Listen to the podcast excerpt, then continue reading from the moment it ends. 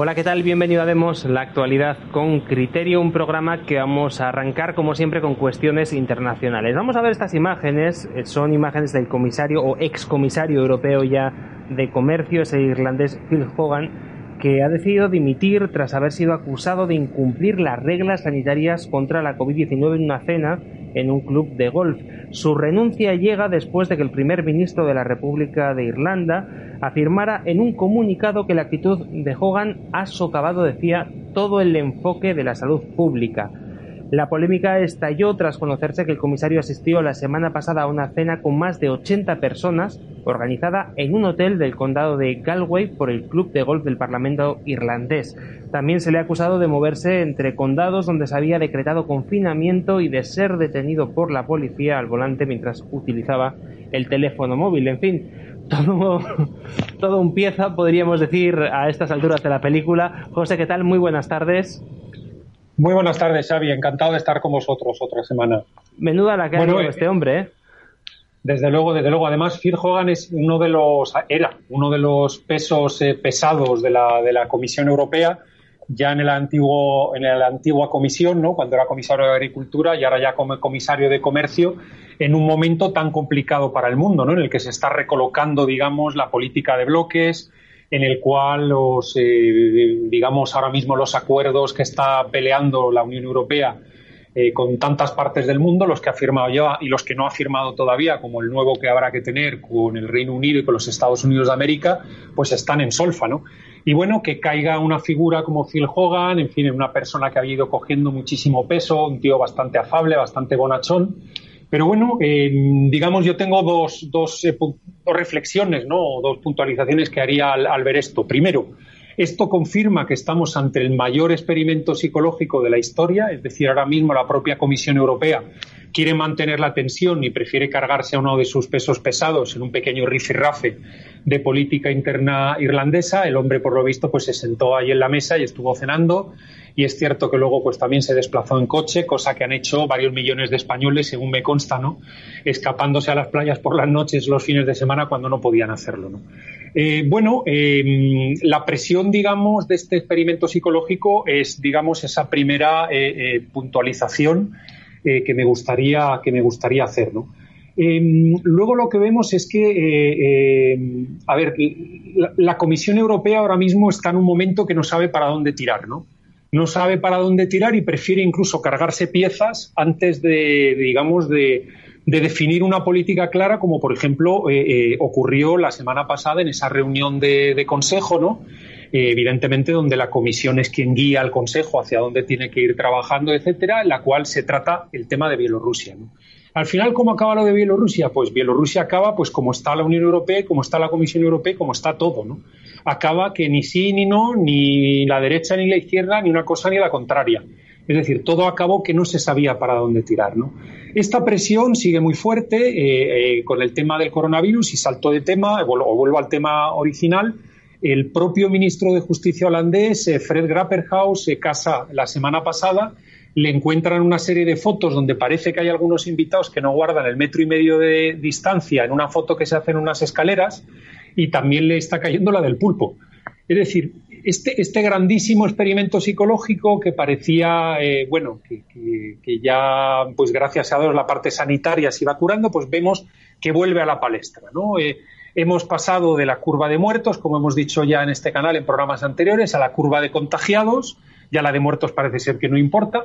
Eh, y luego ahora estamos ya pasando a la curva, digamos, de los damnificados porque se han portado mal. ¿no? Ahora ya estamos entrando ya no en que el señor Hogan no sea un muerto haya causado muertos o él haya estado contagiado haya contagiado a otros. No, ya es sencillamente que se ha portado mal. ¿no? Luego vemos cómo eh, se van produciendo una evolución, digamos, de etapas donde ya a lo que estamos llegando no es a si el señor Hogan o no ha eh, causado un problema, sino si el señor Hogan eh, se ha portado bien o no se ha portado mal, ha dado ejemplo o no ha dado ejemplo. ¿no? Claro, imaginaros, claro, luego nos metemos aquí con la Unión Europea, pero imaginaros si ahora hubiera que cargarse a mm, expresidentes del gobierno, presidentes del gobierno de vacaciones, eh, jefes de centros de no sé qué que se van a Portugal a hacer surf, Es decir, aquí habría que haberse cargado ya tanta gente que no sé, pero bueno, por lo menos, insisto, nos metemos tanto con lo que ocurre fuera, pero sí que es cierto que en estas cosas, pues sí, por lo menos están habiendo algunos chivos expiatorios. Yo lo que me estoy preguntando es dónde están los chivos expiatorios en España. Los chivos expiatorios del coronavirus yo no los conozco. Si acaso algún señor que se ha paseado por ahí sin mascarilla y que lo han empapelado y tal y cual. Eh, chivos expiatorios eh, de, por ejemplo, las golfadas del rey Juan Carlos I tampoco hay. Es que incluso hay gente que todavía hace un manifiesto, como se trataba en el canal la semana pasada, donde dice que bueno que Juan Carlos I es un tío fenomenal y que la presunción de inocencia y que si cometió algún fallito durante el ejercicio de su cargo, pues en fin, que habría que perdonárselo. Pues bueno, eh, ahí estamos, ¿no? Y bueno, la, la, Comisión Europea ahora mismo, pues bueno, no está logrando esa respuesta coordinada entre los diferentes eh, gobiernos para evitar que mm, no sea un follón el vivir y trabajar dentro del espacio de la Unión Europea, ¿no? Y bueno, pues esto, como ya hemos eh, dicho aquí tantas veces y en tantos programas, a todos aquellos soñadores, a todos aquellos eh, idealistas que piensan en estructuras supranacionales, que piensan que la Unión Europea es una realidad, etcétera, aquí se están dando cuenta de que cuando las cosas se ponen fastidiadas, lo único que importa es el Estado-nación. Y volvemos al Estado-nación de una manera muy clara. Estamos volviendo a que los franceses son franceses y los italianos son italianos y los españoles son españoles, ¿no? A ver si nuestra clase política también se da cuenta de esto, ¿no? Y bueno, nuestro juego a lo de la pena penita para que nos vengan las ayudas rápido, pues está muy bien, está muy bien, pero no nos olvidemos que aquí cada uno pelea siempre por su interés, por su trasero, como dicen en la calle, Javier. Fíjate, eh, José, eh, hablabas de las ayudas, ayudas que por cierto poco están llegando a los empresarios españoles. Hoy precisamente hablaba con uno por una cuestión de trabajo que comparaba España con Inglaterra, porque es una persona que también tiene negocios allí, y me decía que nada que ver, que las empresas que él tenía en Inglaterra las ha podido mantener gracias a las ayudas, mientras que las que tiene en España eh, pues está teniendo que cerrar muchas de ellas porque no tiene cómo financiarlas, porque ni le han perdonado los autónomos, ni le han perdonado los impuestos, eh, ni le han ayudado apenas con las nóminas de, sus trabajadores, en fin, que se han encontrado en tierra de nadie. Desde luego, ¿no? Y eso lo hemos comentado también en este canal varias veces, ¿no? Cómo, eh, digamos, en vez de dedicarse a asustar a la gente, lo que sí que se comprometió en otros países, que evidentemente tenían más margen para el estímulo fiscal. Es que España viene jugando a Pedro y el Lobo desde hace tantísimo tiempo, desde hace más de una década, que la posibilidad, digamos, de hacer un estímulo de demanda trayendo dinero a la mesa, como han hecho los norteamericanos, han hecho los holandeses, los belgas, los británicos y tanta gente, pues es que no cabe en España porque es que estamos siempre tan apretados con tanto gasto. Y, en fin, el dinero eh, entre mm, mantener a la prensa eh, eh, financiar a las asociaciones de mujeres enfadadas con los hombres y otras cosas, y, en fin, la estructura administrativa que tenemos absolutamente caótica, que es lo más importante, ¿no? Con esos 100.000 millones de euros que se van por el retrete todos los años, pues claro, en España vamos muy apretados como para que un gobierno esté completamente tranquilo de decir, oiga, que no se preocupe nadie, como hicieron, por ejemplo, los británicos. Mándeme usted la media que ha ganado usted mensualmente en los últimos dos años, usted lo, pone el dinero que ha ganado usted en los últimos dos años, lo divide por 24 y eso que sale, el 80% se lo paga, el 80% de lo que salga se lo pago yo tranquilamente en un pago a final de mes.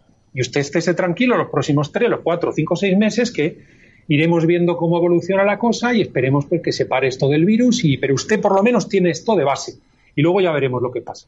Claro, España, como estamos siempre eh, eh, a, la última, o sea, completamente ahogados, eh, estreñidos, si me permite utilizar el término, por, por, por, digamos, estar siempre asfixiados por esta estructura administrativa que tenemos, pues evidentemente pues no hay forma no hay forma de que hayamos podido hacer eso con la gente que verdaderamente lo necesitaba, que no solo eran los empresarios, también autónomos, también tantos trabajadores que han estado en ERTE y que no han cobrado, eh, gente que se ha ido al paro ya definitivamente, etcétera, etcétera. es un desastre, es un desastre y evidentemente la población española, pues hablábamos antes fuera de, cámara y de micrófono, pues bueno, le gusta mucho ir al circo y evidentemente sube mucho los canales en los que se insulta, sube mucho los canales en los cuales se dicen improperios, palabras que luego pues se, se cortan y se pegan y salen en el YouTube, un tío allí diciendo barbaridades y tal, pues bueno, nos ha gustado siempre ir al fútbol, ir a los toros, ir al circo romano, ¿no? Y lo debemos de tener ya en la sangre, ¿no? De hace, de hace milenios, ¿no? Y bueno, eh, eh, gusta mucho todo esto, pero luego a la hora de ponernos a hacer algo con ello, pues es complicado, ¿no? Aquí, desde luego, se ha hablado desde la asociación que impulsa este canal tantas veces de tomar una serie de acciones. Hemos tomado muchas, hemos tomado muchas acciones eh, a nivel de conferencias, a nivel de, estudios que hemos iniciado, pero bueno, es complicado, es complicado que las cosas arranquen hasta que no se tenga una fuerza mayor. ¿no? Nosotros, desde luego, estamos midiendo esa fuerza y en el momento que la tengamos, vaya si vamos a hacer cosas, muchísimas, muchas más de las que estamos haciendo, que ya son bastantes, pero todavía haremos más. ¿no? Ahora bien, ha llegado el momento de las manifestaciones y de tomar la calle, como por ejemplo hicieron estos que decían que lo del COVID-19 es un camelo, bueno, que se está enfocando de una manera equivocada y demás. Pues bueno, la, la verdad es que fue grato ver que había sociedad civil, equivocada o no equivocada, que salía a la calle a hacer algo sin que se lo mandaran los partidos políticos, sin que le convocara Vox o que sin que le convocara no sé quién. Eh, bueno, pues la verdad es que da gusto, da gusto ver eso, que haya unos cuantos miles de españoles que en un momento dado se mosqueen, pero eh, en fin, para lo que está pasando a España, para la pobreza que va a venir, para la, la gestión sanitaria nefasta, la gestión, la gestión eh, digamos ahora simplemente de control de la pandemia, de la imagen pública de España nefasta que se está haciendo, y que haya tan pocos españoles dispuestos a salir a la calle o a partirse la cara, hablando mal y pronto, pues la verdad es que es, es, bastante penoso y habla mal de nosotros. Pero bueno, es lo que hay. Nosotros, desde luego, eh, eh querido Xavier, tenemos que seguir ganando fuerza, ganando fuerza y cuando nosotros estamos midiendo esa fuerza porque la hemos multiplicado por dos solo en los últimos dos tres meses, es decir, nuestra fuerza se ha multiplicado muchísimo y por fuerza digo, pues el número de, asociados, el número de personas que financian el canal, el número de, seguidores, estamos multiplicados en audiencia de una manera brutal en tantas plataformas, es decir, mucha gente nos ve en YouTube, pero nosotros no somos youtubers, nosotros estamos, tenemos acuerdos con televisiones, tenemos acuerdos con, eh, trabajamos en muchas plataformas y la verdad es que pues se han llegado a cifras que son ya muy importantes. Pero bueno, vamos a ver si llegamos al objetivo que nos habíamos marcado hace un tiempo, estamos relativamente cerca de él y vamos a ver si lo conseguimos y en ese momento pues vemos si la sociedad civil española eh, quiere salir adelante o lo que quiere es sencillamente seguir hablando de si tú eres asintomático o yo no lo soy o de si la mascarilla es buena o no es buena porque mi prima la del cuarto se la ha puesto o no se la ha puesto porque ahora mismo han logrado que los españoles estén hablando de eso. Es decir, el, hay una palabra que he escuchado yo que a lo mejor Xavi la conocer mejor que yo, eso del cuñadismo, ¿no? Pero es que uno se sienta a tomarse un helado o a tomarse una tapa y es que eh, uno está rodeado de, de, aprendices de biólogo, de médico, de, de todo. Es una maravilla. Es una maravilla lo que entiende la gente, pero evidentemente recitando una serie de mantras, ¿no? Ahora que si el PCR, que si el asintomático, el no asintomático y tal, a ver qué día aquí se habla de que los españoles no son libres y que les ponen unos papelitos que los meten en una caja y que, bueno, y que de ahí salen los que en principio parece ser que te representan y que te mandan, ¿no? Lo cual es un camelo que nos está trayendo a la cantidad de problemas en los que estamos ahora, porque es que no hay nadie que sea responsable que, con el que uno pueda hablar y con el que uno pueda decir, tú, ven aquí, ven aquí, que te llamas Manuel, vives en el tercero, eres vecino mío de toda la vida, eres mi diputado de distrito y te voy a decir yo a ti dos cosas. Te voy a decir primero lo que pienso de ti y luego lo que quiero que digas en Madrid cuando te vayas allí de, y te cobres la dieta. ¿no? Como esto no pasa en España, sí pasa en tantos países que sí son más serios que nosotros, eh, pues bueno, vamos a ver si poco a poco le vamos metiendo en la cabeza al español de que las cosas no pasan por culpa de virus, no pasan por culpa de ciclos económicos, ni pasan por culpa de que Trump es malo, o de que la señora Teresa May o el señor Cameron o el Boris Johnson son unos diablos, o de que Putin envenena a la gente, o de que no, las cosas en España no pasan por eso las cosas en España pasa porque la sociedad civil está durmiendo la siesta y lleva durmiendo la siesta desde que acabó la guerra civil. Como decía el gran eh, don Antonio García Trevijano, es que el último valiente que teníamos en España ya se murió allí. Allí se murió, ya no quedan más. Desde entonces llevamos 80 años que esa furia, esa ese genio español, digamos, se ha quedado dormido se ha quedado dormido, esos conquistadores, esos valientes, esa gente que había antes, pues ya no quedan, ya los pocos que quedaban pues se murieron pegándose tiros en la guerra civil y, bueno, pues lo que ha venido después, los que hemos venido después, llevamos 80 años, primero acojonados debajo de Franco y ahora acojonados por no volver a lo de Franco o por no volver a lo de la guerra civil y llevamos 80 años que hacemos todo lo que nos dicen y la sociedad civil pues, está aquí. La sociedad civil un poco de circo, un poco de fútbol, un poco de algún canal. Este yo espero que no sea uno de esos canales, ¿no? Donde la gente chilla y grita y cuenta chorradas y que sigamos, digamos, con esto de dar criterios, dar criterios para que nuestros seguidores piensen lo que les dé la gana eh, y tantas veces lo contrario a lo que pensamos nosotros, pero que por lo menos tengan criterios para analizar a partir de datos y que no les tomen el pelo con programas y programas y programas de PCRs y de asintomáticos y de que Messi se va o Messi no se va.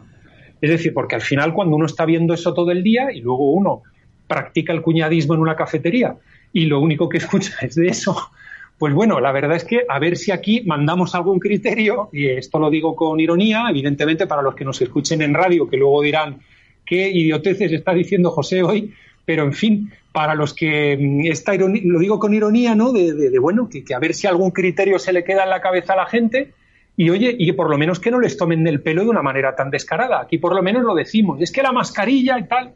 No sé, yo me miro lo que piensan en, en otros países que honestamente no hay ni una clasificación ni un ranking internacional en el que no salgan delante de nosotros y lo de la mascarilla no lo tienen nada claro.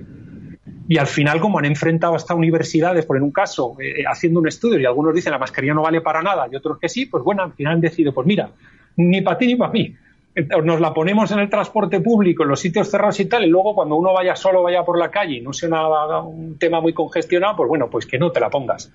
Pero bueno, esto lo dice uno aquí en España, claro, el índice de cuñadismo, de propaganda, de manipulación es tal que bueno, oye, eh, Xavi, si por lo menos con este trabajo que hacéis, que hacemos todas las semanas, dejamos algún criterio para que las personas no dejen de pensar, no dejen de pensar, no dejen de contar, no dejen de por lo menos analizar datos Em, eh, haciendo divisiones, sumas y porcentajes. No hace falta hacer regresiones no cuadráticas. O sea, hay cosas muy sencillas, muy sencillas que uno puede calcular y uno ve una curva de muertos y ahora parece que no hay muertos. Y de repente hay una curva de contagiados.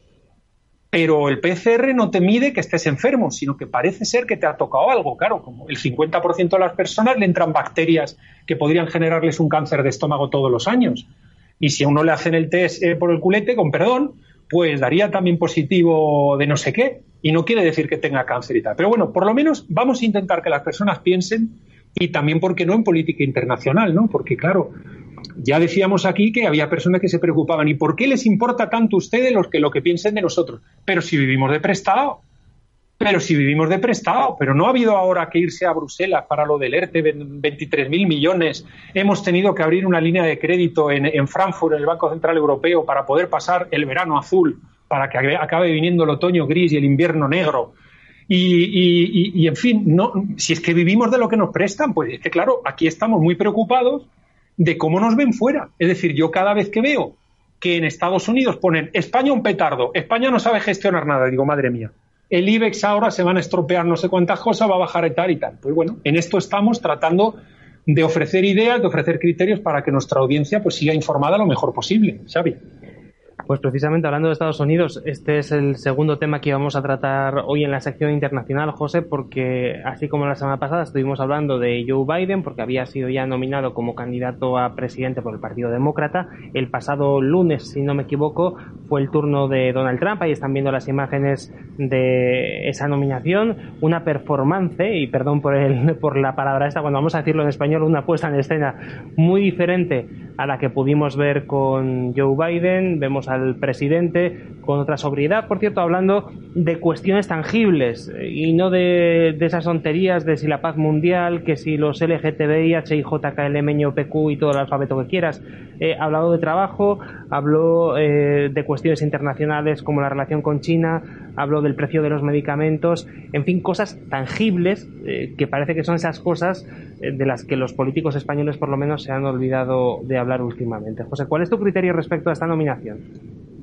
Bueno, eh, eh, simplemente eh, ofrecerte la puntualización de que la convención demócrata ha durado prácticamente toda la semana. El lunes empezó y bueno, pues ha sido una, convención. Yo creo que lo, acabas de, de, resumir tú mejor de lo que lo podría hacer yo. Es decir, se ha ido más a lo concreto, por resumir, ¿no? Se ha ido más a lo concreto. Hemos visto a un Donald Trump que finalmente ha logrado unir al Partido Republicano detrás de él. Claro, también ha habido, mm, es decir, es una combinación de dotes de persuasión y también de purgas. Ha habido mucha purga interna y pues no se ha visto ni a George W. Bush, el antiguo presidente, no se ha visto por allá Dick Cheney, no se ha visto a la viuda de John McCain, no se ha visto al general Powell que se ha pasado a los demócratas, no se ha visto a Sarah Palin, no se ha visto al rebotado del senador eh, eh, Romney, el antiguo candidato eh, republicano que perdió las elecciones con Obama. Es decir, estamos en, un partido republicano nuevo donde tampoco se escucha mucho a, a antiguas figuras como podían ser Marco Rubio o Ted Cruz eh, bueno, eh, el Partido Republicano es un partido complejo, es un partido que une muchos intereses y que es un partido que tiene mucho más futuro de lo que se creen muchos de los cortaipeguistas que tenemos en la prensa española y en la prensa europea. Es decir, ¿qué es lo que le pasa al Partido Republicano? El Partido Republicano es un partido que aúna a conservadores, a libertarios antiimpuestos, a gente religiosa tipo evangélicos, etcétera, etcétera, eh, a gente antiaborto también y a grupos de populistas, estos de escopete y la barba, ¿no? Y la gorra, que vemos en las películas y demás. Es decir, está uniendo a un montón de gente, pero en una pirámide poblacional, digamos, eh, que también tiende un poquito al envejecimiento en Estados Unidos, aunque haya una renovación hispánica, y ahora diré porque no afecta la renovación hispánica al Partido Republicano, cada vez que los votantes demócratas se van haciendo mayores, se suelen ir pasando a ser republicanos. Y además la población hispánica de segunda generación, los hispanos, los que vienen de México, los que vienen de Hispanoamérica, todos estos, la primera generación hasta que le dan el derecho son demócratas, la segunda generación se hacen de republicanos. En fin, eh, ¿qué es lo que nos hemos encontrado? Nos encontramos con un Trump que ha unido al partido, ha hablado de lo concreto y sobre todo ha dejado caer quiénes son sus, eh, ¿cómo diría yo?, sus lugartenientes eh, más queridos. Yo veo ahí una persona ya no tan tapada, es decir, todo el mundo conoce al vicepresidente, a Mike Pence, todo el mundo conoce a Mike Pompeo, al secretario de Estado, eh, pero ahí hay dos personas eh, eh, que yo creo que estaban no, no, tan tapadas, es decir, para que sigue la política norteamericana no eran tapadas, pero una es Tim Scott, el senador negro por Carolina del Sur, y la otra es Nikki Haley. Nikki Haley, Haley, perdón, que era la antigua embajadora de los Estados Unidos ante las Naciones Unidas, antigua gobernadora de Carolina del Sur, aparte mujer, hija de migrantes de la India, en fin, lo tiene todo también un poquito en la modernidad progre, ¿no? Eh, yo creo que bien Tim Scott o bien eh, eh, Nikki Haley son los dos tapados, digamos, que tiene ahí Trump y que Trump quiere, digamos, amamantar para sacar en el año 2028 como candidatos al, al digamos, a la presidencia de los Estados Unidos. ¿no? Eh, Nikki Haley, sobre todo, tú has comentado de lo que habló Trump, eh, habló de no avergonzarse de ser americano, es decir, que no comprende eh, Nikki Haley como, recuerdo un poco el discurso en, Dakota del amigo Trump, como, como él presentaba, pues bueno, los Estados Unidos de América como ese país que ha traído la electricidad, que ha traído el coche, que ha traído el Internet, que ha rescatado al mundo tres veces en el siglo XX, que ha traído el móvil, que ha traído, es decir, que ha traído tantas cosas de la aviación moderna, digamos, la industrialización de la aviación, etcétera, que ha traído lo que es el siglo XX y XXI, viene todo de los Estados Unidos y que por qué van a estar avergonzados de eso, ¿no? Siendo un país líder, ¿no? Entonces, Nikki Haley lo que traía era eso, de que hay que parar ya de, que los Estados Unidos estén avergonzados, sino que tiene que haber unos nuevos Estados Unidos que estén orgullosos y que no entiende el ambiente digamos, de, de, bajón ¿no? que trae Biden y que traen los, eh, los demócratas en general. Y luego, eh, bueno, eh, me gustó también bastante el discurso de Mike Pence, que estuvo dirigido a los militares, estuvo dirigido a los veteranos, estuvo dirigido a la seguridad. Y bueno, yo me atrevería a decir que va a haber tres temas. Tres temas, yo sé por dónde van a atacar los, demócratas, pero creo que hay tres temas que van a ser los prioritarios que van a decidir las elecciones. el eh, primer tema va a ser el virus y la economía. Si el virus se afloja y la economía sigue subiendo como está subiendo, pues va a tener muchas más eh, posibilidades Trump de ganar. Segundo, el tema de la seguridad. El tema de la seguridad es un tema que se han agarrado a eso los norteamericanos, eh, seguridad, propiedad, desastre, que no haya caos en las calles, y eso es algo que creen que les puede dar de ganar. Y luego lo tercero, y a pesar de que en Europa sigan pensando los juntaletras, los cortapeguistas, sigan pensando que lo importante va a ser la raza, la injusticia y los desequilibrios eh, económicos y tal, yo creo que por ese orden es por lo que se va a decidir quién va a ser el próximo presidente de los Estados Unidos de América. En el Partido Republicano, que hablaba antes de que había tantas familias, vamos a decir, se observa, digamos, ahora eh, cómo se sigue insistiendo o ha, crecido, digamos, el perfil estereotipo de cuál es el votante republicano, ¿no? Y lo comentábamos en semanas anteriores. Blanco, hombre, mayor de 50 años, mm, conservador en sus principios y sus creencias, sus valores, y eh, personas que no tienen muchos estudios universitarios, es decir, que va de algo, algo de estudios universitarios hacia abajo. ¿Vale? Es muy importante mencionar eso y de hecho el propio Trump en esa, en ese, en esa transformación vía persuasión y vía, y vía purgas, diría yo también, del Partido Republicano ha colocado a mucha clase trabajadora, mucha clase obrera en los diferentes comités locales del Partido Republicano. Donde antes había mucho abogado, donde antes había mucho médico, mucho profesor, mucha élite, digamos, él ha hecho mucha limpieza en muchos estados y en muchas eh, localidades y ha colocado eh, cada vez más gente, eh, digamos, de clase media y de clase trabajadora. Es decir, ha conseguido un movimiento que yo creo que va de abajo arriba, él intenta captar a la sociedad civil y bueno, eh, yo eh, ya he comentado, digamos, la importancia geopolítica y geoestratégica, incluso para España, eh, evidentemente, que tiene cuál, cuál vaya a ser el próximo presidente de los Estados Unidos de América. Con toda seguridad vamos a tener virus y vamos a tener máscaras hasta que esto se dilucide. Tenemos que esperar hasta el mes de noviembre, con lo cual, mala cosa. Tenemos el mes de septiembre asegurado, el de octubre asegurado y el de noviembre también asegurado. Y luego veremos qué es lo que ocurre. Pero desde luego, eh, visto lo que escuchamos en España, lo que vemos en Europa, que caen comisarios de cerca de dos metros o de dos metros, Phil Hogan creo que mide, o mide más de dos metros este tío. Eh, caen comisarios europeos, están a punto de caer ministros holandeses, que yo creo que se resistirá.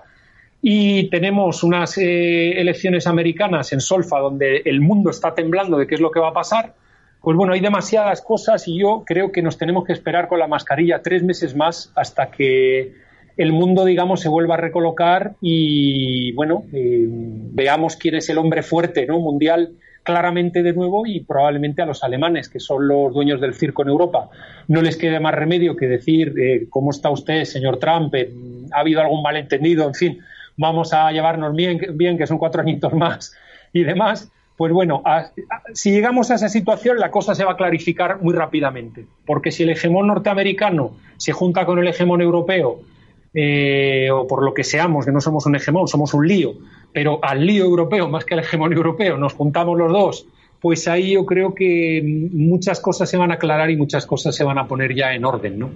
En fin, Vienen tiempos eh, entretenidos para un análisis, no tan entretenidos eh, para lo que va a ser el, padecimiento económico de tantos españoles. Y bueno, eh, aquí sigamos esperando a que la sociedad civil española se despierta, pero se despierte. Pero lamentablemente parece que hasta que no vayamos a peor no va a haber forma. En esto seguimos aquí animando, observando y tratando de ofrecer criterios y muy pronto también muchas acciones de calle, muchas acciones que creo que sería interesante eh, de subirse a ellas, pero vamos a ver si llegamos a tener esa fuerza que necesitamos. Pues esperemos que el pueblo español acabe levantándose, porque lo cierto, José, es que cuando vemos eh, otros países, como por ejemplo Estados Unidos, cómo funciona la sociedad civil eh, con, con, ciertas cuestiones que en España las hemos tragado sin problemas, pues la verdad es que algunos, por lo menos yo a título personal, siento envidia sana. En fin, José, nos vemos en siete días con más cuestiones internacionales aquí en la hora de Demos. Venga, un placer y a vuestra disposición siempre.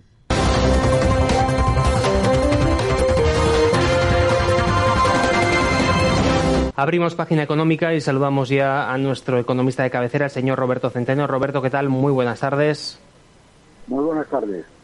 Bueno, Roberto, hoy arrancamos hablando de esa oferta que le ha hecho el líder del Partido Popular al presidente del Gobierno, a Pedro Sánchez. Le ha dicho que si echa a Podemos del Ejecutivo, del Gobierno de España, que el Partido Popular se compromete a aprobarle los presupuestos de este año. ¿Cuál es tu criterio al respecto, Roberto? Bueno, efectivamente. La verdad es que el tema de Casado está mm, dando muestra de lo que es. ¿eh? Que es un, en vez de un presidente de un partido, parece un becario del partido. Bien, la última que tenemos es, eh, que se ve muy claramente este, este asunto, es el tema del presupuesto. Eh, la oferta que le ha hecho al, al Partido Socialista de que si echan a los de Podemos del gobierno están dispuestos a apoyar los presupuestos. Bueno, no sé si ustedes se dan cuenta de la barbaridad de la barbarie que supone el que Casado ofrezca apoyar los presupuestos.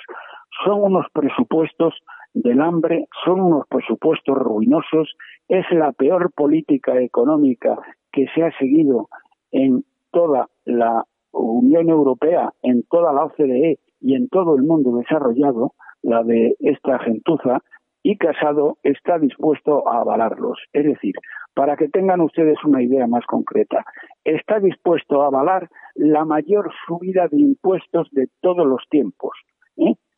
que van a ser una salvajada de, 70, de más de 70 mil millones de euros a la clase media y a la clase trabajadora. Eso es lo que Casado está dispuesto a hacer, porque no ha dicho que está dispuesto a negociar, sino que está dispuesto a apoyar a los presupuestos. Está dispuesto a apoyar a unos presupuestos que nos han llevado a una política económica realmente, en este caso concreto, que es, es lo mismo, eh, la política económica del gobierno socialista, que nos ha llevado a tener la peor situación económica de todo Occidente. Fíjense que acaba de dar las cifras hoy la OCDE, en la cual España en los seis primeros meses de este año la, el PIB ha caído un 23,7% frente a la mitad del 12,1% que ha caído la media de la OCDE en este eh, primer semestre. Y si en vez de la OCDE consideramos países como Estados Unidos, como Alemania, como Austria, ¿eh? estos han caído el 10 y pico y algunos, como Corea del Sur, han caído solamente el 4 o el 4,5%. Es decir, que la barbaridad que supone el desastre total y absoluto que supone el, apoyar la política económica de esta gente es casi, casi inimaginable. Eh, mm, de momento, de momento, si aparte del PIB hablamos de la deuda, los 140.000 millones que nos va a dar el año que viene y el siguiente la Unión Europea, de los cuales solo la mitad, 72.500, eh, son gratis et amore, solamente es el 25% de lo que España necesita el año que viene y el siguiente. Necesita 480.000 millones de euros y de ello nos van a dar solamente gratis algo así como el 12 o el 13%. Eh, el dinero restante lo tiene que sacar del Banco Central Europeo, pero claro, el Banco Central Europeo ya tiene más de 300.000 millones de euros en bonos españoles. Yo no sé hasta cuándo va a seguir. En lo que va de año, en lo que va de año, el gobierno de Sánchez, al que ahora va a apoyar y va a blanquear su política según oferta de Casado, que además le van a decir que no, ¿eh? lo cual ya es vergonzoso, porque eso es cornudo y apaleado, ¿eh? Eh, nos ha endeudado en 100.000 millones de euros y de aquí a fin de año nos va a endeudar en otros 100.000 millones de euros más. Es decir, vamos a tener que endeudarnos con el Banco Central Europeo como jamás en el pasado, superando incluso a el endeudamiento que tuvimos con Rajoy, que nos endeudó en 600.000 millones de euros. Esto significa que con el nuevo endeudamiento, el endeudamiento Rajoy y el endeudamiento eh, de Sánchez, ahora que quiere avalar el, el, de Casado, eh, eh, estamos hablando de que van a arruinar las próximas generaciones de españoles durante los próximos 60 años. Eso es la, política económica, el tipo de presupuesto que estos tíos han dicho que van a apoyar solamente con que se vaya el Chepa y su banda. ¿Mm? Verdaderamente eh, el tema de, de Casado es que no tiene no tiene eh, no tiene nombre no tiene nombre. Mm, el, a nivel de, según los datos del Banco de España, a, nivel de junio, a final de junio, el PIB en relación al eh, la deuda en relación al PIB había pasado del 95% a fin de año al 100 5%.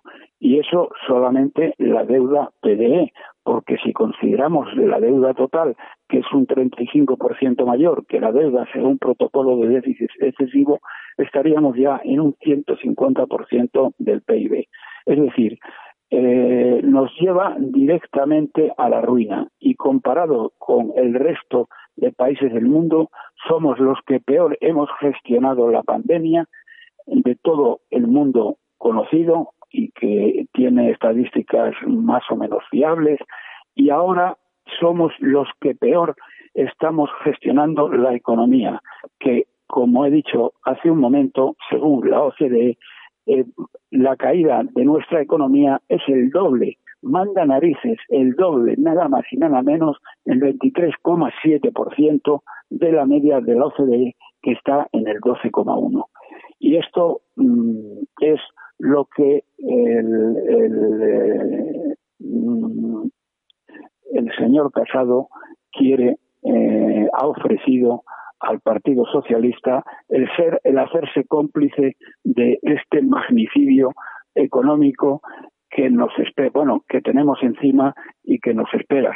Yo la verdad es que si fuera Sánchez yo lo aceptaría, porque esto eh, supone degradar en forma irreversible la imagen de Casado, que eh, ya no, no solamente es un, un becario, como decía al, al principio y como le llaman algunos, que parece un becario en vez de un líder de un partido, sino que es un auténtico Mindundi. Pues ahí queda el análisis de nuestro compañero Roberto Centeno. Roberto, como siempre, muchísimas gracias por estar con nosotros y nos vemos en siete días. Nos vemos en siete días y espero que ya podamos, en vez de por teléfono, lo podamos hacer por Skype como lo hacíamos mm, hasta ahora.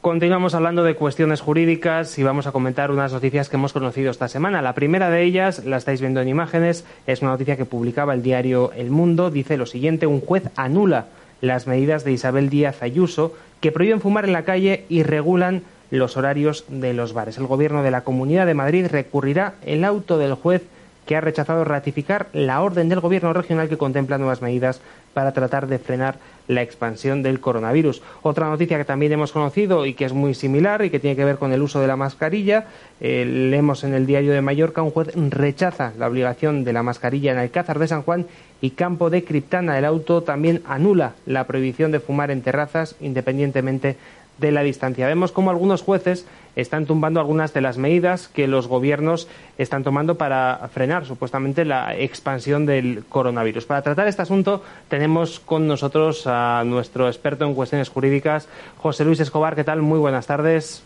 Hola, buenas tardes. Encantado de estar con vosotros. Bueno, José Luis, pues lo que vemos es que los gobiernos eh, toman unas medidas en teoría para frenar la pandemia y lo que vemos es que los jueces empiezan a tumbarlas y frente a esto algún partido político dice que lo mismo hay que cambiar la ley de la ley de la justicia para que los jueces no nos toquen tanto las narices, ¿no? Bueno, sí, voy a explicar un poco así sucintamente lo que está pasando. Vamos a ver, los jueces son esclavos de la ley. Es decir, los jueces no pueden, no pueden eh, inventársela, inventarle la ley, inventarse las normas. Cuando una comunidad autónoma dicta o ha dictado una, una, resolución sobre la que pone ciertas restricciones, como por ejemplo lo de las mascarillas o no poder salir o aislar una población, ¿En qué se basan? ¿En qué, eh, ¿En qué se basan para acudir al juez? Pues mira, hay un artículo en la ley mm, eh, eh, de la jurisdicción contencioso administrativa, el artículo 8.6, que establece que los jueces de lo contencioso administrativo son los que dictan, los que autorizan o, o ratifican las medidas que las autoridades sanitarias consideren urgentes y necesarias para la salud pública e impliquen privación o restricción de la libertad o de otro derecho fundamental. Bien, el problema que hay es que esto es una norma procesal. Procesal significa en cómo se administra la justicia, la manera en que hay que llevar las cosas a los tribunales. Y esta norma te está diciendo, en el supuesto que la autoridad sanitaria eh, medidas que vayan contra los derechos fundamentales ¿eh? o que vulneren los derechos fundamentales, es el juez de lo contencioso administrativo el que está, el, que, el que, tiene que, que, dictar una resolución. Nada más dice eso. Pero toda norma procesal hay que unirla a una norma sustantiva, que es la que regula los derechos y deberes. Y aquí es donde está el problema. La única norma sustantiva que hay para, privar de derechos a los ciudadanos por razones de, sanitarias es el artículo tercero de, de las medidas especiales en materia de salud pública, que dice que la autoridad sanitaria podrá adoptar las medidas oportunas para el control de los enfermos, no de los sanos, solo de los enfermos, de las personas que estén o hayan estado en contacto con los mismos y del medio ambiente inmediato, así como las que se consideren necesarias en caso de riesgo de carácter transmisible. Claro, cuando una comunidad autónoma dicta una resolución que no es para enfermos ni para los que hayan estado en contacto con ellos, sino es para toda una población, está interpretando este, este artículo, pero de una forma demasiado burda, porque lo que está haciendo es comprometiendo derechos, derechos de todos los ciudadanos de una población. No, no, es, no parece la, la interpretación más adecuada de este artículo. Bien, ¿qué han hecho los jueces ante esta disyuntiva? Pues el de Madrid, por ejemplo, dice, mire, mire usted, me pide usted una autorización porque se están vulnerando derechos fundamentales y yo no veo ningún derecho fundamental vulnerado. Esa norma está vigente, porque el, llevar mascarilla o el prohibir fumar no va contra ningún derecho fundamental. Sí va el prohibirte salir de casa o el prohibir cambiar de población. Eso sí que va contra los derechos fundamentales y ahí sí que el juez tiene que, tiene que pronunciarse, pero en este caso no lo ha vulnerado, no dice nada. Y, pero hay otros jueces, sin embargo, que eh, interpreta el artículo 8.6 eh, que he leído antes de, la ley procesal como un sistema de autocontrol de la administración. Y en este caso, pues bueno, pues dan, dan la, autorización, eh, pero es una interpretación muy subgéneris. ¿Qué es lo que está pasando aquí? ¿Cuál es el problema de fondo? El problema de fondo es que no tenemos una norma, una norma para regular un estado tan excepcional como es una pandemia. No existe. ¿Cuál es la actitud normal de un gobierno normal, y me estoy, y me estoy refiriendo a que puede ser un gobierno dictatorial, un gobierno eh, partidocrático, un gobierno democrático, una tiranía. ¿Cuál es el comportamiento normal del poder legislativo de esa nación? Pues el comportamiento normal es, eh, ante un hecho nuevo que está causando eh, bajas entre, por muerte y bajas también por enfermedad entre la población, es considerar acudir a los científicos. Recuerdo que el presidente del gobierno tiene 600 asesores eh, por no hablar del resto de los ministros. Bien, se recurre a ellos y se les dice, oiga, eh, ante esta pandemia, ¿qué es lo que tenemos que hacer? Y los científicos hacen una hoja de ruta. Conforme unas ciertas tasas, pues se van tomando unas ciertas medidas. Bien, una vez que se tenga claro esas directrices científicas, lo que se hace es dictar una norma, porque muchas de esas directrices van contra derechos fundamentales, una norma orgánica, una ley orgánica, que es la que regula los derechos fundamentales. Y esa, esa, norma orgánica pues establece, por ejemplo, que cuando se pasen de ciertas tasas, pues haya una, una, reducción de movilidad de la población o la prohibición de entrar en determinadas poblaciones o de salir de ellas, etcétera. Bien, ¿qué ha hecho el Poder Legislativo español una vez que se ha conocido que había una, una, una enfermedad de transmisión con incidencia internacional, que fue decretada por la OMS el 30 de enero de 2020? Pues eh, poco después, en el mes de marzo, el 12 de marzo, creo recordar, lo que hizo el, Poder Legislativo fue cerrar las puertas e irse a casa. Establecieron tres excepciones, que luego se convirtieron en cuatro. Tres. Una relativa a, votar si Macedonia del Norte entraba o no entraba en la OTAN. Otra relativa a unas subvenciones para la agricultura y otra relativa a unas normas eh, laborales. Posteriormente, una vez decretado el estado de alarma, se tuvieron que reunir otra vez para eh, ratificarlo, porque así lo manda la Constitución. Pero tenemos al Poder Legislativo, en vez de estar asesorando y dictando normas conforme a los científicos, están de vacaciones. Y están de vacaciones desde que se inició la pandemia. ¿Cuál es la consecuencia de esto? La consecuencia de esto es que no hay forma de, orientarse normativamente para regular la, administración de la, pandemia o qué, qué frenos podemos eh, poner, que puede poner la población ante ella, qué recursos tiene el Estado para organizar a la población para que no sea víctima de la pandemia. Bueno, pues esto no lo han hecho. ¿Cuál es la actitud actual del presidente del gobierno? El presidente del gobierno ha venido con un bronceado, desde luego digno de elogio, está para una revista del corazón y lo que ha dicho es que pasa a la oposición, que él no quiere saber nada y que sean las comunidades autónomas las que tomen las medidas. Las comunidades autónomas no tienen medios legales. Los medios que, legales que son los que he leído que son absolutamente difusos.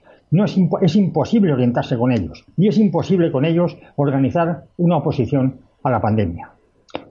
si bien viene dicho previamente que el poder legislativo de cualquier Estado, ya sea una dictadura, ya sea una, partidocracia, ya sea una democracia, tiene el deber inexcusable de dictar normas para evitar que la población sea víctima mayoritariamente de una pandemia, lo que tenemos en España no es ni una dictadura ni una partidocracia, es un sistema absolutamente corrupto, donde el poder legislativo que tenía que organizar las normas para hacer frente a la pandemia se nos ha ido de vacaciones y todavía no ha vuelto. Y lo que es peor, no hay ningún proyecto de ley, no hay ningún proyecto de, no de ley presentado en el Parlamento para organizar, por ejemplo, la vuelta al colegio, o en qué casos hay que suspender las clases, o en qué momento una población tiene que ser aislada, con prohibición de entrada y salida, pues son derechos fundamentales que han, de estar regulados en una ley orgánica y que no los tenemos regulados porque nuestro poder legislativo pues, eh, se ha ido de vacaciones. Hay un, hay un estudio realizado por el portavoz de, la, Sociedad Epidemiológica de España que establece que eh, cuando, cuando para encontrar a un positivo hay que, hay que mm, hacer menos de 20 test, 20 test o menos, la, la, la, la, tasa de contagio es disparatada, ya no se puede controlar. Para que nos hagamos una idea, Nueva Zelanda tiene 2.000, para, para encontrar un solo positivo hace falta hacer 2.000 test. En, en Corea del Sur, 200 test. En Italia, 100 test. En España, tenemos para dar con un positivo hace falta 20 test. Eso significa, según este señor, que eh, la, tasa de transmisión en España está descontrolada. Eso nos va a llevar seguramente, vamos, con toda seguridad a un confinamiento, eso no, hay duda, debido a que, a que, ya es imparable, ya no, no hay rastreador que pueda eh, rastrear todo esto. Como conclusión, Cabe decir que debido a la falta de normativa y regulación sobre cómo eh, hacer frente a la pandemia, debido a que nuestros, a nuestros eh, poder diputados y senadores se han ido de vacaciones, pues nos encontramos totalmente indefensos ante la pandemia y que tendremos que sufrir unas consecuencias tanto vitales como económicas muy graves. En cualquier caso, José Luis, sí que es cierto que ha habido muchas medidas que se han tomado por parte de diferentes gobiernos que a mucha gente le parecía absurda. Por ejemplo, la cuestión de la mascarilla en todo momento. Nosotros hemos comentado en Demos que en un momento determinado, pues la mascarilla sí que puede tener utilidad, pero, por ejemplo, pasando solo por la calle, es absurdo estar respirando tu propio aire. Bueno, es absurdo eso, es absurdo estar pasando por el campo con tu propio aire, en fin. la verdad es que es disparatado, todo lo que está ocurriendo es disparatado. Para, para hacer bien el trabajo de la administración, lo que tienen que haber hecho es, una vez que nos tenían confinados, cuando ya está empezando a bajar la curva, tenían que haber eh, eh, a los rastreadores, a los famosos rastreadores, y cada caso nuevo que se hubiera, que se hubiera dado, los hubiera detectado, inmediatamente haciendo muchos, muchos test, naturalmente, y por cada caso nuevo, aislarlo y aislar a todo su entorno. Esa es la forma de, perseguir o, de hacer frente a una pandemia. ¿Qué han hecho? Pues lo que han hecho ha sido irse de vacaciones, están haciendo test ahora, sí, se han incrementado mucho los test, pero sin método, es decir, eh, no, no, aíslan o no han podido no han podido controlar a todos los que a todas las personas que han estado en contacto con un positivo y con los resultados pues son los que estamos viendo y los que vamos a ver que desgraciadamente los que vamos a ver pues así están las cosas, José Luis. Eh, dicho sea de paso, con unos test que incluso hay algunos científicos que dicen que no son nada fiables, dicho sea de paso. Bueno, esa es otra, pero es que es lo que tenemos. Mira, eh, cuando tú ves, por ejemplo, a Italia o a Corea del Sur, que llevan unos métodos que en España no llevamos, y, los resultados son positivos, lo único que hay que hacer es evitarlos. Estoy de acuerdo en que, en que los test pues, no son todos lo, lo fiables que, debieran ser o que nos parecen, etcétera. Sí estoy de acuerdo en eso, pero es que de alguna manera hay que hacer frente a la pandemia. Y, los datos que tenemos ahora mismo eh, son, son muy preocupantes. Bueno, pues ahí están las cosas en España. José Luis, como siempre, muchísimas gracias por haber estado con nosotros y espero verte más a menudo en Demos, que lo cierto es que te has tomado un buen verano, ¿eh? Sí, sí, me tomo unas buenas vacaciones. Nos vemos en la próxima. Un abrazo, gracias. Un abrazo, hasta ahora.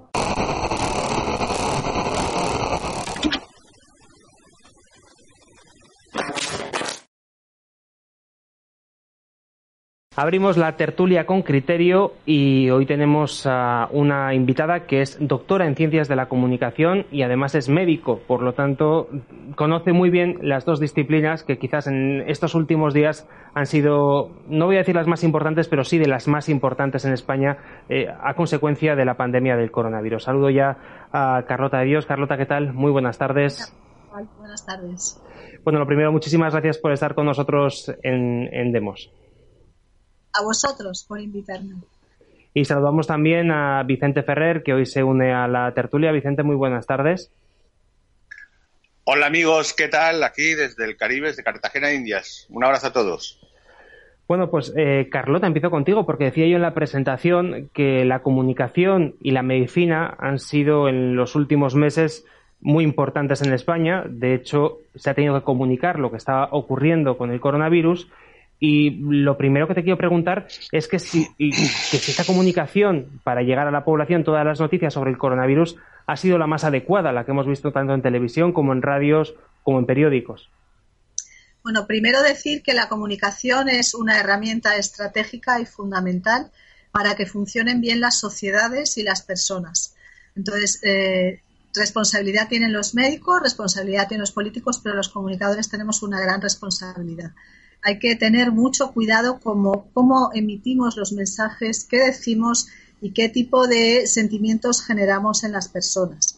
Tenemos que decidir, creo, eh, que cuando comunicamos algo en una situación como esta, de tantísima incertidumbre, donde mm, casi nadie sabe nada de muchas cosas y, estamos trabajando con, la prueba y el error, si lo más importante no es generar un clima de cierta confianza, de cierta esperanza, con rigor y responsabilidad, pero sin producir eh, atemorizar, o sea, atemorizar a las personas, atemorizar y generar el miedo y el caos en las personas, cuando además en muchos casos las personas hemos estado muy aisladas y con poca posibilidad de, comunicarnos con, otras personas, con lo cual el efecto que se puede producir eh, al recibir la comunicación por parte de los medios eh, es un poco diferente a cuando puedes compartir con otras personas lo que recibes por otros canales. O sea, yo creo que la comunicación eh, podría haberse hecho mejor, como muchas cosas,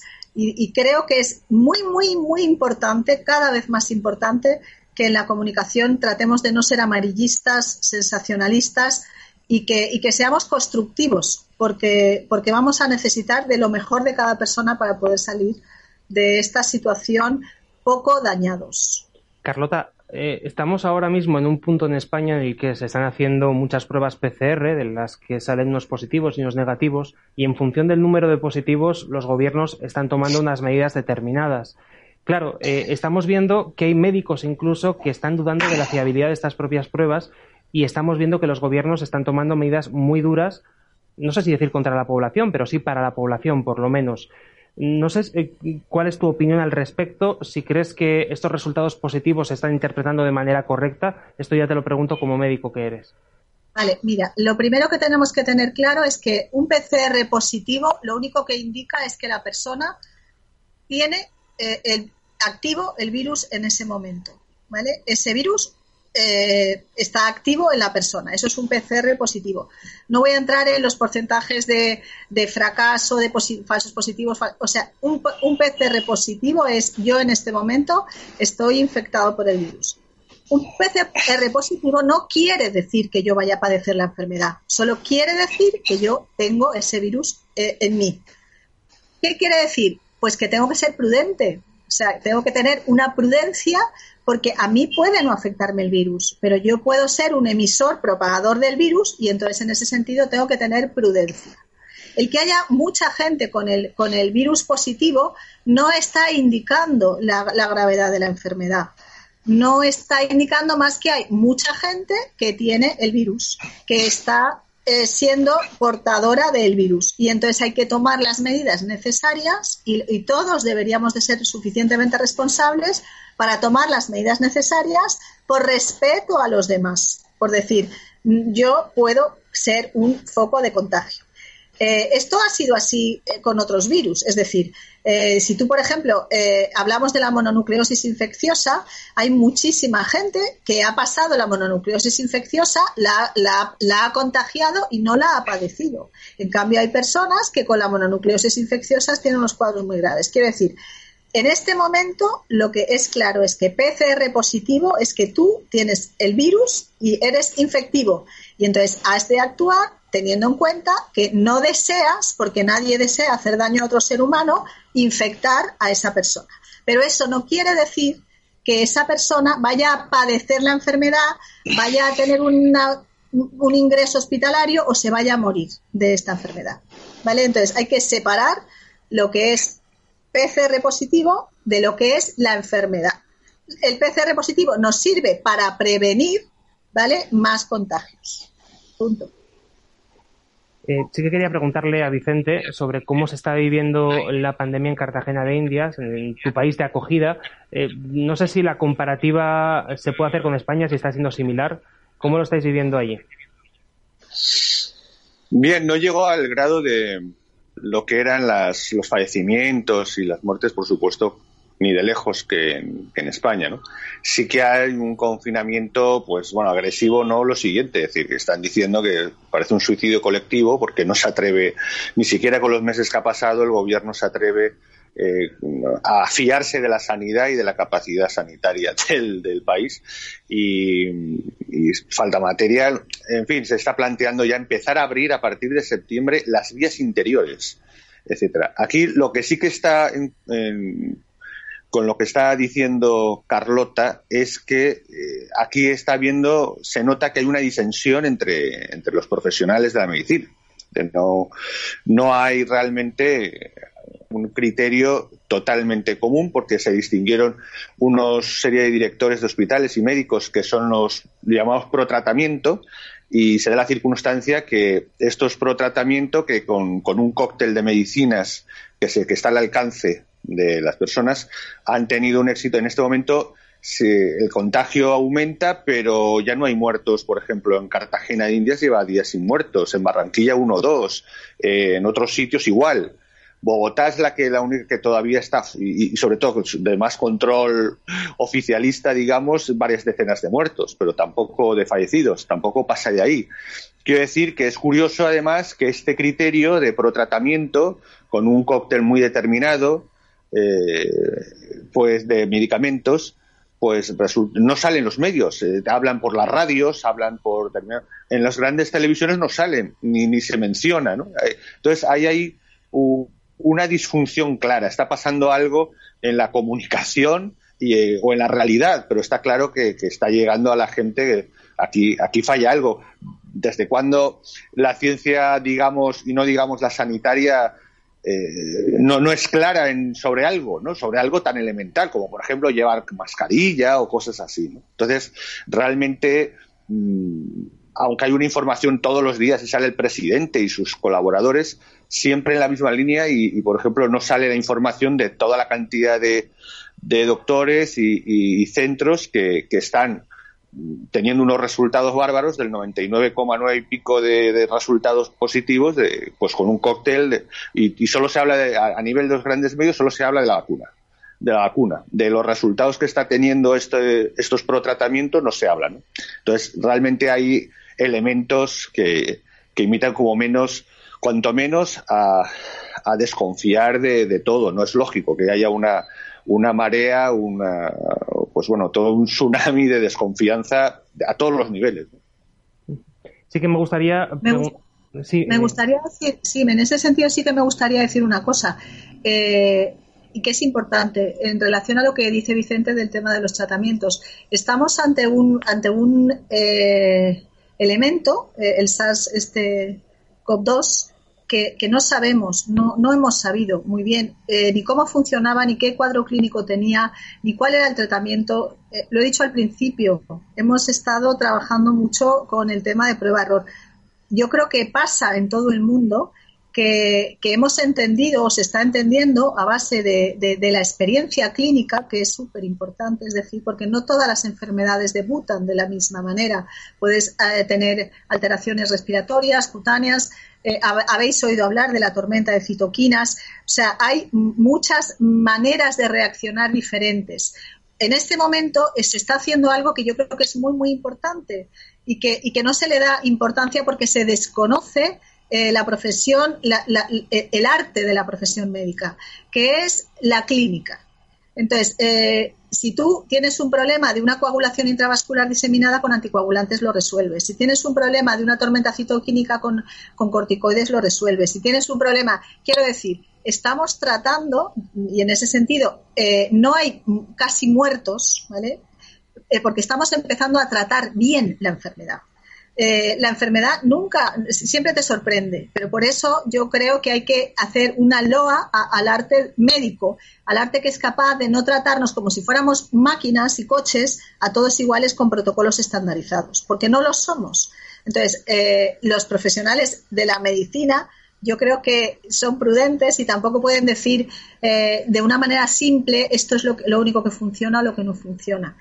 También es cierto que, bueno, pues que, pueden existir otros intereses, pero yo en esto creo que no nos añade mucho.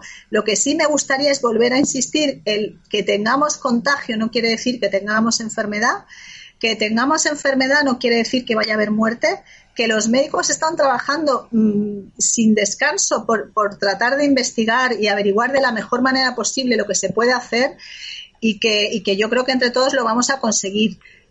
Y en ese sentido, pues mm, bueno, pues iremos compartiendo, supongo que la información, iremos compartiendo la información. También existe mucho miedo, la parte de la ciudadanía, la clase médica, a cometer errores y, y, y, a, y hacer daño, supongo.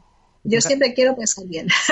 Fíjate, Carlota, en cualquier caso, al hilo de lo que estáis comentando, yo os he mandado a micrófono cerrado una noticia que conocíamos hace unos días y que tiene que ver con los médicos a los que se les ha llamado negacionistas de la pandemia porque se han cuestionado algunas de las medidas que se han tomado por parte de los diferentes gobiernos. En concreto, eh, Médicos por la Verdad es eh, una asociación que está en España, compuesta por médicos, o sea que no estamos hablando de gente conspiranoica que entra en Internet. No, no, no, para nada. Para nada. Yo respeto muchísimo a todos los médicos. ¿eh? Sí, a, lo que voy es que precisamente algunos colegios de médicos, como están viendo en, esta noticia que cogíamos del Confidencial, han dicho que van a abrir expediente a los negacionistas, dice la noticia, y no descartan ir a la Fiscalía. El Colegio Oficial de Médicos de Cádiz, decía este artículo, ha alertado el pasado sábado a través de un comunicado que los médicos que niegan la existencia de la COVID y la validez de los test PCR, que se ponen al uso de las mascarillas, a la cuarentena, al aislamiento, a la distancia física y que rechazan las vacunas para combatir la pandemia, incurren, dicen,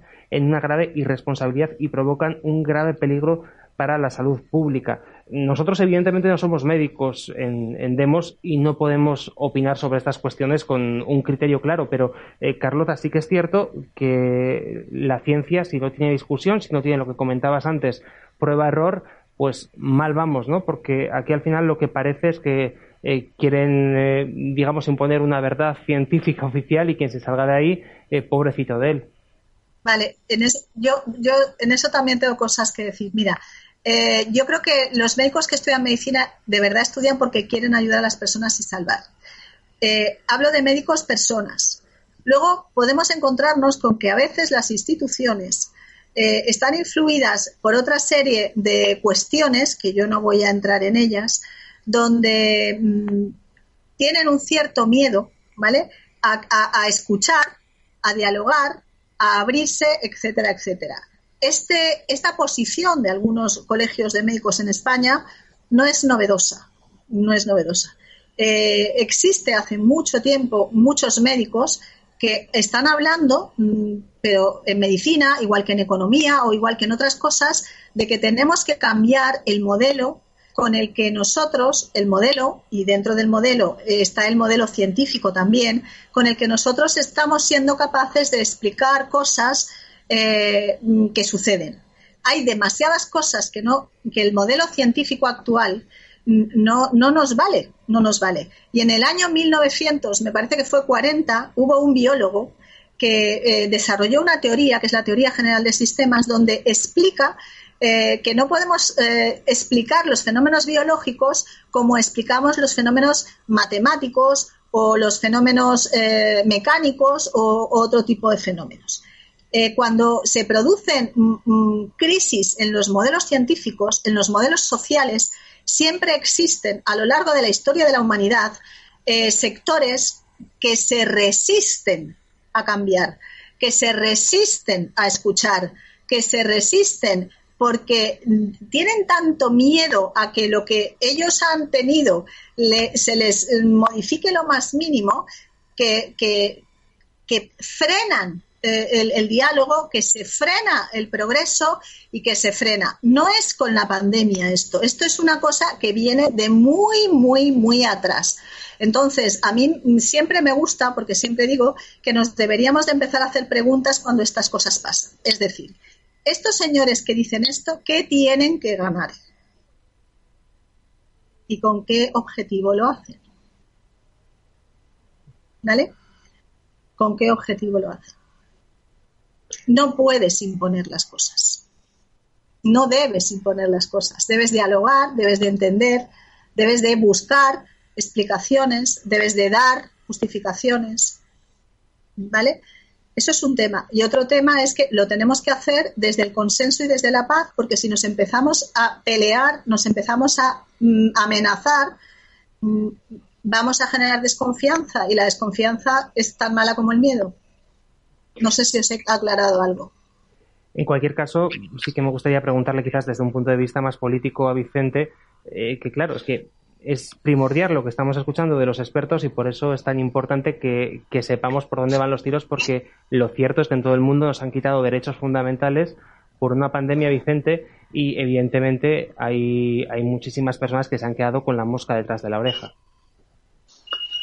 Sí, desde luego la escalada de cuestionar ciertos derechos, incluso fundamentales, yo creo que no, se había visto. ¿eh? Es decir, en, la utilización del poder político, a dónde está alcanzando la imposición de lo institucional sobre incluso eh, muchas décadas atrás, pues o hasta ahora lo, era habitual era más dejarlo en manos de los de los médicos o de los, de los jefes de, cada centro en un momento dado si había un real peligro social pues a lo mejor se tomaba cartas normalmente el, el político con estos temas solía ser en cualquier época ¿eh? sobre todo en los últimos en la edad contemporánea pues bastante reservado claro no, no queriendo meter demasiado la pata y a veces hasta normalmente llegaba tarde eh, ahora parece lo contrario. Ahora, eh, realmente el efecto que estás viendo desde las últimas presuntas amenazas de grandes pandemias ¿no? que hemos tenido en los últimos 15 años, que todos sabemos, pues eh, pasó no sin entrar en, conspiranoias, sin historias, pero claro, lo, cierto es que se llegaron a hacer grandes negocios con las grandes compañías farmacéuticas, normalmente en política, de dentro de la política sanitaria de los estados, se llegaron a hacer grandes compras que luego no sirvieron porque luego no hizo falta eh, ciertas vacunas en algunas otras eh, eh, riesgos de pandemias que han habido en las últimas décadas. Y, en este momento se está llegando, la verdad es que en este momento se está llegando incluso a cuestionar algunos temas que, que eran intocables, por ejemplo. Creo que se está incluso planteando la, obliga la posible obligación de, por ejemplo, vacunarse, ¿no? Algo inaudito. Precisamente uno de los flecos, una de las cosas de las, de las leyes a partir del año 45 de los derechos humanos, de la Declaración de Derechos Humanos, entre otras cosas, precisamente viniendo de, de, donde veníamos, del doctor Mengele, ciertos campos, etcétera, pues una de las cosas fundamentales es que una persona antes prima el derecho singular a, negarte a que te introduzcan a la fuerza un, un medicamento o un tratamiento que, que el general así está ¿eh? en, el derecho internacional en Naciones Unidas. Parece que, esto de pronto ha desaparecido, ha dado un vuelco total y, se, está, se está atreviendo incluso en nuestro ordenamiento jurídico en España, bueno, hablo, de España en este caso, y bueno, casi todas las sociedades occidentales, mm, primaba esto y se, está atreviendo a proponer en realmente medidas de cuestión penal obligatoria, punitiva, para imponer cosas. Eso no se había visto nunca, ¿no? Entonces creo, eh, creo que es normal que la sociedad civil o una parte eh, tenga una tendencia, bueno, que empieza a rebelarse. Y además por una sensación de que muchos gobiernos eh, no quieren asumir responsabilidad. Antes que fiarse, por lo que decía Carlota, de los médicos que están en el campo de batalla, de los centros, de, de la práctica, parece que mm, se agarran a las, a las medidas, digamos, de consenso internacional y de las instituciones específicas que, sanitarias internacionales y, se lavan la mano con eso, ¿no? Me imagino que tiene también que ver, o, lógicamente, con temas de, concesión de deuda, eh, instituciones a la, ONU, como la FMI, etcétera. Entonces, claro, podemos ligarlo todo.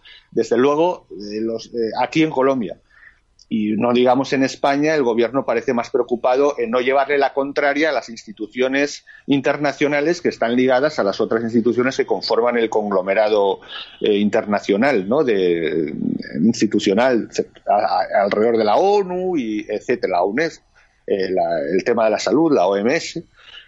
Y le preocupa más eso que realmente mirar lo que está pasando y actuar conforme a los hechos de la, del personal médico real que está está a, pie de calle. Y en ese sentido, la verdad, eh, sí que hay objetivamente para la desconfianza. Hombre, no entrar a lo mejor en una dinámica realmente que empieza pero claro, empieza, em, em, empieza a sospecharse y empieza, digamos, a brotar una serie de reacciones que es que me parecen lógicas. No está siendo nada lógico. Eso hay que decirlo. O sea, el comportamiento de algunos gobiernos, especialmente el de España, que desde luego objetivamente ya hay datos y los, los están poniendo el New York Times, eh, creo que era ayer o antes de ayer, que España era el peor gobierno, es decir, si diseñaran el peor gobierno de gestión del mundo es España. Es increíble. O sea, eh, van de un extremo a otro, no, no es absolutamente nada coherente, eh, un montón de cosas. Entonces, eh, claro, la gente es normal que se elude de tanta incompetencia, ¿no? Porque no sé qué es más terrorífico, si darnos cuenta de la extrema incompetencia que está al, mando, a los mandos, o, realmente que, esa incompetencia no sea tal que sea más bien aprovechando un determinado programa para, tratar de dirigir mejor el control social. Entonces, es lógico que haya susceptibilidades y desde luego se está poniendo sobre la mesa temas de, cuestión jurídico muy fundamentales que jamás se habían atrevido ningún gobierno, al menos en Occidente, a, plantear ¿eh? y, que, y que choca directamente con los ordenamientos jurídicos tanto nacionales como, por supuesto, a nivel internacional de derechos humanos. Carlota, no sé si quieres hacer algún comentario a esto que ha comentado Vicente. Yo estoy como vosotros y como la mayor parte de los ciudadanos, muy preocupada eh, personalmente con eh, el secuestro de las libertades y los derechos individuales de la persona. Esto sí que me parece preocupante. Y me parece que las personas y, la ciudadanía y la sociedad deberíamos sufrir un despertar para darnos cuenta que tenemos que hacernos mayores y exigir a la clase política eh, que no nos pueden tratar como si fuéramos eh, ganado eh, en un corral. O sea, no, no debemos permitirlo. La libertad y la dignidad son valores excelsos que han costado muchos años y, mucha sangre y mucho sudor y mucho dolor conseguir. Y no podemos renunciar a ello. Dicho esto, es muy importante que la forma en la que eso lo hagamos la ciudadanía sea una forma respetuosa y sea una forma pacífica, porque no podemos eh, generar batallas, disensiones, ya más odio, más resentimiento, más dolor, porque, porque eso sería terrible. Pero tenemos que impedir a toda costa que se nos roben los derechos y libertades fundamentales de la persona. Y el cuerpo eh, es, eh, es sagrado de una persona. Tú no puedes invadir el cuerpo de una persona bajo ningún concepto. Tú tienes que informar y tienes que dar libertad a la persona para que con toda la información lo más clara, veraz y comprensible posible, tome la decisión que tiene que tomar. Pero imposiciones, asaltos y cosas como las que yo oí el otro día al presidente del gobierno de esta nación, de tomaremos el control y dominaremos, a mí me ponen los pelos como escarpias así lo digo. Sí, porque además eso nos recuerda a ciertos gobiernos que tuvieron lugar en los años 30 del siglo pasado que... Estoy diciendo, o sea, no podemos volver a cometer los mismos errores. Yo creo y soy tengo muchísima esperanza con el bicho este, porque creo de verdad que es la oportunidad de que nos despertemos, porque llevamos mucho tiempo permitiendo muchas cosas que, que, no deberíamos haber permitido nunca. Y a mí me gusta decir, y Vicente me conoce, que Acientes y consintientes, decía mi madre, que murió este año al principio, gracias a Dios antes, y pude acompañarla en el final de su vida, decía que acientes y consintientes pagan culpa por igual. Es decir, eh, y dicho esto, hagámoslo bien. Demostremos que los de abajo lo podemos hacer mejor que los de arriba. Fíjate, hablando, me has dejado muy bien el, balón centrado porque lo siguiente que te quería preguntar es eh, sobre esos mensajes que nos están llegando por parte de los políticos a través de los medios de comunicación que están eh, culpabilizando a la, a la, sociedad del rebrote que está ocurriendo en estos meses. Dicen que los jóvenes tienen la culpa porque se juntan, que somos los ciudadanos, que el político no quiere pero tiene que hacerlo ante la, falsa, la falta de, de responsabilidad del ciudadano. Son mensajes que no sé qué consecuencias, Carlota, pueden tener para la población después de haber sufrido un confinamiento, después de haber sometido a la población a unas restricciones, además le añadimos la culpabilidad que nos viene por arriba. Es un cóctel explosivo a nivel psicológico.